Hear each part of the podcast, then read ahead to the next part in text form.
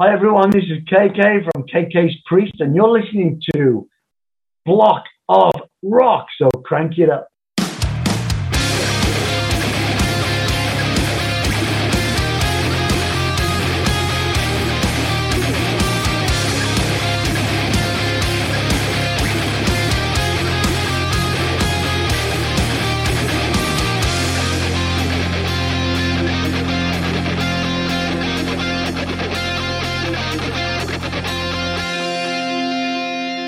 Hallo, willkommen bei The Block of Rock, deinem Hardrock und Heavy Metal Podcast Musikmagazin. Ich bin Uwe Lerch und ich nehme dich backstage mit zu den Rockstars. Natürlich quatschen wir über die Musik, die uns alle verbindet, über neue Platten, über Livepläne und was früher so war. Aber wir sprechen auch über die Menschen dahinter. Was hat sie inspiriert und motiviert und welche Rockstar-Tipps haben sie für dich da draußen?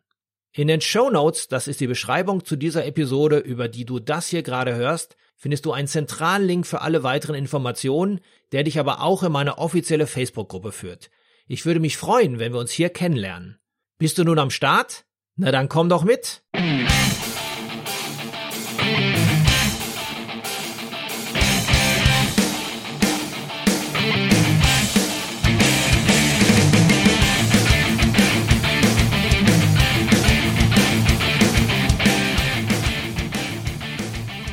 Einer der Oberpriester der Rock History ist wieder da. KK Downing war der Inbegriff des Heavy Metal Gitarristen. Gemeinsam mit Glenn Tipton bildete er bei den Metal Gods Judas Priest über 40 Jahre eines der besten Seitenduos der Geschichte. Bis man sich 2010 im Streit oder im Missverständnis trennte. So genau lässt sich das heute nicht mehr nachvollziehen. Während Judas Priest ohne KK mit rund erneuerten Gitarrenmannschaft weitermachten, wurde es relativ still um den blonden Seitenhexer an der Flying V. Viele Jahre tauchte er in der Versenkung ab, wo dann auch auf allen Seiten einiges an schmutziger Wäsche gewaschen wurde. Vor einiger Zeit machte er von sich reden, dass er in Wolverhampton, nordwestlich von Birmingham, einen Rockclub namens KK Steel Mill eröffnet hat, der jedoch während der Pandemie wie alle Läden geschlossen war. Nun ist er aber musikalisch wieder da und hat frisches Blut geleckt mit einer neuen Formation, KK's Priest. An seiner Seite am Mikrofon Tim Ripper Owens, den wir noch als Rob Halford Ersatz bei Judas Priest kennen. Kurzfristig gab es die Chance auf einen Call, eine Woche vor Veröffentlichung seines neuen Albums Sermons of the Sinner. Und wenige Minuten nachdem er das dazugehörige Vinyl selbst erhalten hatte und mir dieses wie ein Fan stolz in der Kamera präsentierte. Bevor wir darüber sprachen, musste ich ihm aber nochmal beichten, dass er mich mit Judas Priest zum Metal-Fan gemacht hat und einige Jahre später durch seine markante Optik mit der Flying V das erste Rock Hard Logo inspiriert hat, welches Holger Stratmann damals handgezeichnet hat für die ersten vier Ausgaben. Also lasst uns beten.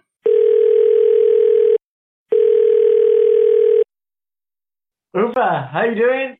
How you doing, KK? Nice to Hey, see you. Very, very good. Nice to see you too. So, at first, I would start with a confession. KK, without you, I wouldn't be here because 21st of November in 79, you opened for ACDC in my hometown, Dortmund. I was a, Oh. I was a 14 year old hard rock fan kid, but when Priest opened that night, I turned to, into a metalhead. So, thank you very much. I remember the tour so well. It was wonderful, wonderful. ACDC, the mighty guys, they, they treated us so well. It was such a pleasure to do. Fond memories. I can imagine. This concert also led me into the business because a couple of years later in 83, I started my first magazine, which you probably know later called Rock Hard.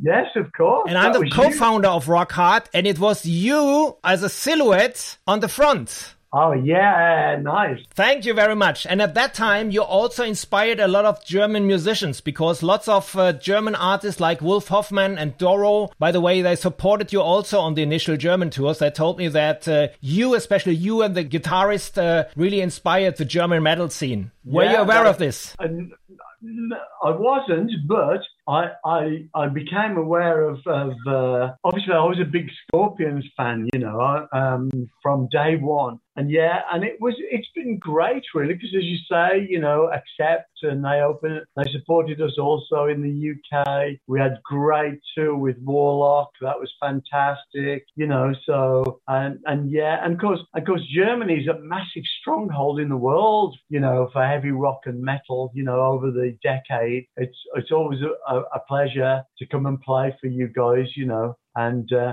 and hopefully we can get back to Dortmund once again as soon as we possibly can. That's that what we fantastic. hope. I also attended the Rock Pop TV show in '83 where you played with Ozzy and the Scorpions and Maiden, the one the big TV Rock Pop festival in '83 where you came oh, with the Defenders oh, tour. Yeah, that was a wonderful gig, a wonderful show. Yeah, yeah, wonderful to be there. There was everybody there. All the bands were there. It was like the US Festival in Germany. So all the yeah. big bands at that time. Yeah, absolutely. But probably even more bands because we had uh, Iron Maiden was there. You know, I mean, it was uh, yeah. It was Krokus, was... Quiet Riot, Scorpions, Maiden. So one of the yeah. best. Yeah, yeah, that's so right. Let's, but let's look into the present and of course into the future. We don't want to talk about too much about the past because the funny thing is, we were just talking about German bands. Uh, two of the best German bands are playing in your club. This KK Steel Mill, very short. Michael Schenker and Doro are coming to your place. Yes, and I'm going to be there. Yeah, that's great. That's great. Yeah, so you're still running the club. Yeah, like I say, I'm the uh, ambassador for the venue. It's a big venue, it holds about three thousand. It's it's very good, but that's going to be a fantastic night. So I'm very much looking forward to seeing seeing the guys again and uh, and seeing them play. Um, wonderful! Can't wait.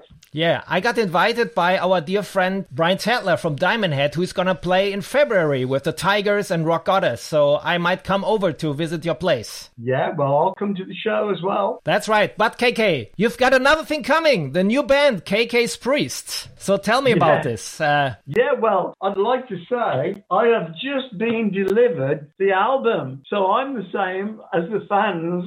I just got this, and I'm really excited. Just half an hour ago, it was it was delivered by the UPS van, so I got some some copies, you know. But I didn't have any before then, apart from studio copies, you know. But uh, it's not like having the finished thing in the hands. It's a really good feeling, you know. It's like a new birth. Yeah, it's good, and I like feeling that. I'm. It's like I'm the same as the fans. We have to wait to get ours delivered. So, what did you motivate most to put on the strap for your flying V and get back to the stage? Was it the recording yeah. or doing the option going live? All of them meeting with friends, other bands. Yeah, it just came about towards the end of 2019. I got invited to play with Ross the Boss a few songs at the festival, and then I got invited to play with uh, Dave Ellefson Band at the Steel Mill and that just went crazy because it, it, I was supposed to be just doing two songs, you know, with with Dave with the Dave Ellefson band, just because I'm local, and uh, he had my phone number, and um, and then somebody says, oh yeah, let's get Tim over, and oh let's call Les Binks, and and then we ended up playing for like an hour. And uh, but it was very very cool. It was a wonderful experience and very unique we didn't have again we did we had very little rehearsal. The guys flew in the day before. We had one run through that night and then we played the show the next night. Um, but but yeah and so and then a month later christmas day pretty much christmas day 2019 i thought i'll sit down and shut myself away because i'm not keen on christmas. I get a bit bored I think you know because um, and I'll I'll see if I can come up with a with an album, and that's what I did. Perfect. And you teamed up with Ripper again. So what? How yeah, did this? Did you kept in contact throughout the years? Oh yes, yes, yeah. Ripper kept playing when he would come to the UK.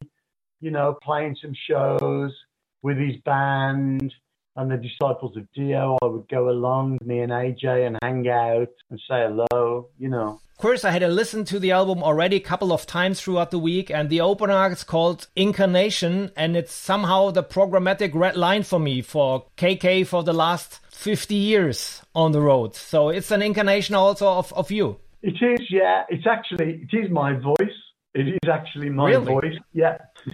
really? So, and when I listen yeah. to the first tracks, Hellfire Thunderbolt, and of course the title track, Sermons of the Sinner, it really starts where somehow the period of uh, Painkiller and of course the albums with Ripper ended somehow. So we really start from there with the new tracks. It really pushes the button. Yeah, I wanted to, um, you know, for me, one of the great albums in Judas Priest um, was um, Defenders of the Faith because the first four tracks are just amazing. It's relentless and it's got energy, and you know, and I wanted to capture some of that, and I thought that that would be good. And um, you know, so in particular, the the opening tracks, you know, kind of in between the eyes, as they say, you know, it's like it's one of these. So um, I thought that that was the way to go. I wanted to. I'm back. The band we're serious about this, you know, listen up, you know, and, and yeah, it worked out great. You know, I like the energy in all of the album. Um, so I'm really, really pleased with it. You can be happy. It's such a great one.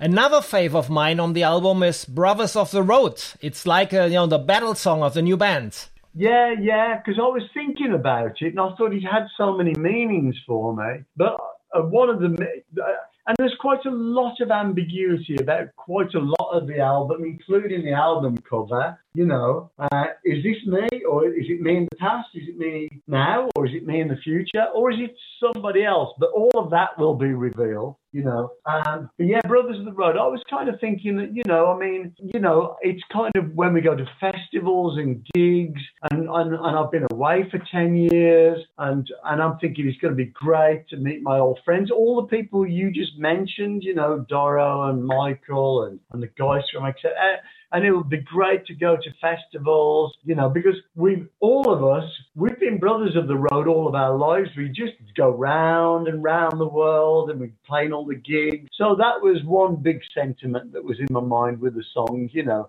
And it, but the thing is, it's something that we, as I said before, we're made to do. But the thing is, we're not made to enjoy it, but we just automatically do because you know it's it's what we are there for, and it's what we started. It's what we aspired aspired to want it to be. We've been successful, and so sure, we you know we enjoy it, and I'm looking forward to plenty more tours. And uh, again, for KK's Priest to be Brothers of the Road one more time. Welcome back. The new album is Metal Through and Through, which is also a song of the album, one of the great stomping tunes. And I think you also mentioned him already. It reminded me a lot to Manowar and the Boss tunes. Yeah, well, I think the, the whole song, because the whole song to me, I wanted to do something that was, you know, very, for lots of things. I wanted to write this song. I was imagining playing it live. I wanted plenty of audience participation. I wanted it to be a special moment, uh, a massive rejoicement, you know, that we're back, we're playing for you again, we're together, we're as one, you know, and show my gratitude for to all the fans for being on this journey with us, you know. And so, and and the thing is, this wonderful music, you know, that we've been a part of, you know, um, through the 70s, the 80s, the 90s, and the 60s, uh, for me, you know, um, is something very, very special. And we don't care if people say it's old fashioned. We don't care if people say it's done. We don't care, you know, and, um, and I think for that reason, um, I would have to say Manowar, in particular, one of those bands that also share those sentiments with me because they don't care either, because they're metal through and through. And, um, and like the audience, everybody I'm speaking to, you know, we started this together. We've been a part of it together. We've got a special relationship, relationship together. And we don't care what people say about our music. You know, it's what we know and it's what we love. It's what we're a part of and it's a part of us. And that was what the epic really, it didn't start off to be that long, but it just grew and grew. And so the emotions and the sentiments, you know, and I want to play it live for everybody, you know, and I want everybody to sing We're Metal Through and Through, and it's going to be a great moment.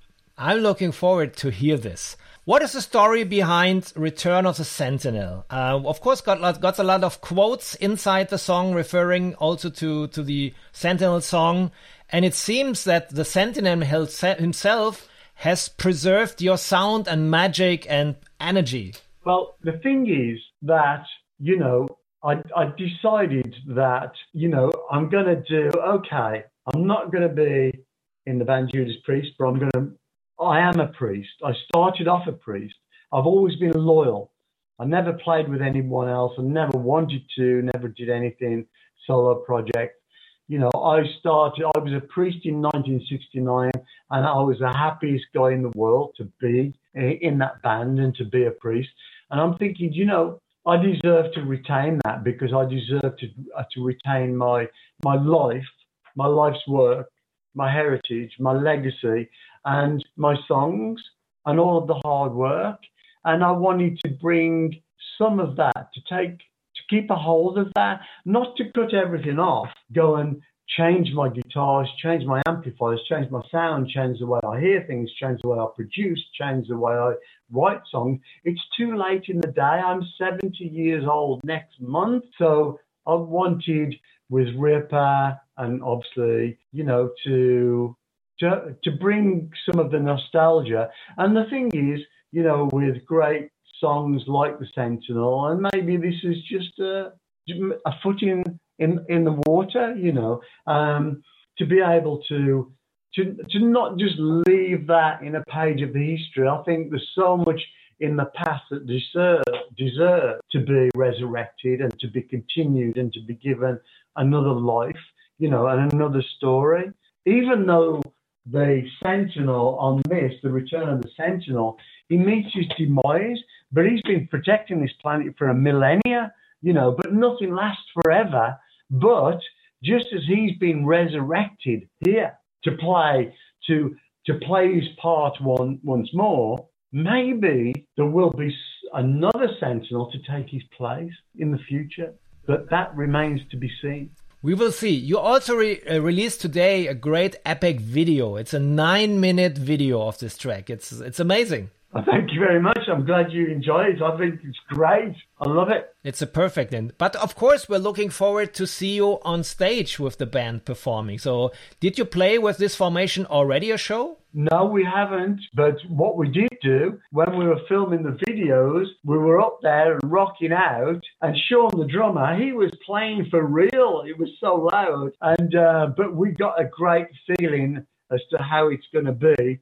So as you can imagine, we're looking forward to getting into rehearsals, you know, as soon as we can. As soon as we can get the promoters to put some gigs together, we'll put a set list together, we'll start rehearsing, and uh, and, and we'll all hell's gonna let loose. And I'm gonna be very curious which kind of classics you put in the set list. You will be delighted. You will be delighted when KK picks the songs that he's always wanted to play, but never did never got to play that. You're going to be absolutely delighted, you know. And and I'm not doing that just to sell tickets by playing obscure songs from Judas Priest. I'm not doing that. I'm doing that because they're in my heart and a big part of me, you know. And um, your babies. Uh, yeah, because um, because we have a, a, great options now. We'll be playing stuff from the Ripper years. We'll be playing stuff from KK's Priest you know, and then we're just going to be turning the clock back, and I'm going to be doing some stuff, you know, in the same way that I did even way back with Al Atkins and as a four piece with Rob. So some of that's going to start to appear, you know, because I want to revisit that. You know, it's very nostalgic. I have some very old recordings from way back, and I listen to them and think, you know, I'd like to do that again. Tell me about your new fellow X-Men, AJ. He looks like a younger you. He does. He's a younger version of me for sure because he tells me that he started to get into metal when he saw us with Ripper Owens singing on the Jugulator tour in a gig in Birmingham, you know, in the mid 90s. And he was 17 years old. And he said he looked at me and he wanted the Flying V. He, and he wanted to do what I was doing with my performance. And so he started to play the guitar, and now he's in his mid 30s. He's good at what he does. He performs well. You know, he sings. He's got a good voice. Obviously, he's a really good guitar player now, and uh, and we work together really good. We get on really good as friends. I know his parents. You know, so we're serious about this. We're we're you know we're going to be playing the guitar in a serious way, and and I hope people um, listen to the album and think that I'm right about that, you know, uh, because uh, this album is pretty much Guitar City, really. so you just mentioned you're turning 7-0 in a couple of days. Uh, normal workers retired at that age, and you're turning back the amps onto 11 and put the needle back on the record. Yeah, why not? Like I say, I waited. I was hanging around, expecting to step back into my former role but those guys didn't want me. So, which is very sad, really, because I mean, Rob left the band for 12, 14 years. Glenn did two solo albums with Cozy and John, and you know, and I gave everybody every opportunity, and I was very pliable and allowed people to do whatever they wanted to do, you know. But they told the world I retired back in 2010. So if that's actually true, which it isn't, if that's actually true, why wouldn't they allow me to come back out of retirement if that's the only issue? So there's a question maybe lots of journalists would like to ask when they get to speak to those guys. But it's water under the bridge now. But like I say, in 2010, we were all going to retire. We were all ending the band. We were all about to embark on the farewell tour. I just decided I didn't want to do the farewell tour because I didn't feel that I would enjoy it unless some things changed, but they weren't going to change, so something had to give. And I said, I'm not going to end my career doing a tour that I really don't think I'm going to enjoy. And the crazy thing, you've been apart now for 10 years from the big screens, and the moment you come back to light, coincidentally, your successor got major health problems. I don't believe in voodoo dolls or bad karma, but you, did you send any prayers to Richie that he's doing well? Yeah, absolutely. I, I, all I can do is I've been um, saying to people that uh, you know it's very sad. Everybody wishes Richie well and a speedy recovery. You know, um, it, it's I think the guy's had over 20 shows um, still to compete. So hopefully the guys, when Richie um, recovers, they can get back out there you know, because obviously I feel for the fans, and of course Sabaton, uh, who was playing as well. It's a, it's a, a terrible thing, you know, but um, we can only wish Richie well. But I know he's young and, and he's strong, and I'm sure that everything's going to be fine. Thank you. Coming back to records, you just showed me your new vinyl um, of the new album, which looks great. I like the artwork, by the way; it's a great one. Um, lots of people they used this pandemic or the lockdown to re restructure the vinyl collection and maybe buying some new vinyls. Uh, also, me, you know, I bought a new record player and now listening to old albums once again. How about you? Are you a vinyl enthusiast? Well, I have a vinyl collection. I assume. I just can imagine somebody my age, you know, vinyls I was buying in the 60s, you know, so, uh, and it's fantastic to get them out after so many years and, you know, you know, the double gatefolds and you read and you see the pictures and it's so nostalgic, you know, it's so nostalgic how it all started because in the 60s, you know, I mean, we didn't have anything. We didn't even have rock. All we had was blues and progressive blues. We didn't even have rock. There was rock and roll, but that wasn't rock in the way that we knew it. So the evolution, you know, came from because when I started with, as a four piece with Alan Atkins in Judas Priest, people people called us a progressive blues band because they didn't know what style of music we played. There wasn't a name for it, you know. And over the years, we got we got we got called a progressive blues band, a rock band, a hard. Then it was a hard rock band, and then oh Judas Priest, you're a heavy rock band. Oh no no no, you're a heavy metal band. You know. So and it kept, and it and it went on. But the thing is, what's wonderful that I like about it is the fact that all of that is in this record, you know, and so, and that's why people tell me because, you know, if they, some of these, some of this can be heavy rock, hard rock, heavy metal, whatever, but that is my legacy, in my lifetime. I've been on that journey. So there's going to be those ingredients just as they were in Judas Priest songs. Let's pray you're coming back to the road, coming back to Germany as well. I'm looking forward meeting you, my friends, and I wish you all the best with the new album. Thank you very much for taking well, the we, time. We're going to see you at the steel mill, make the journey, and we'll have uh, we've got KK's ale. You know, I'm I'm not going to compare it with German beer, which is unbelievable. That, um, that's one reason I'm very much looking forward to coming back to Germany, that's for sure, to taste some fantastic beer. But we've got KK's Ale on there, on tap, and it is good. So try and make the journey. But if not, we'll definitely see you, not just in Dortmund, but all of the other wonderful cities that I would love to come back to and play some shows for you guys. Thank you. All the best to you. Bye bye. Goodbye, my friend. Thank All the best. much. Stay healthy. care. See you soon. Bye bye. Bye.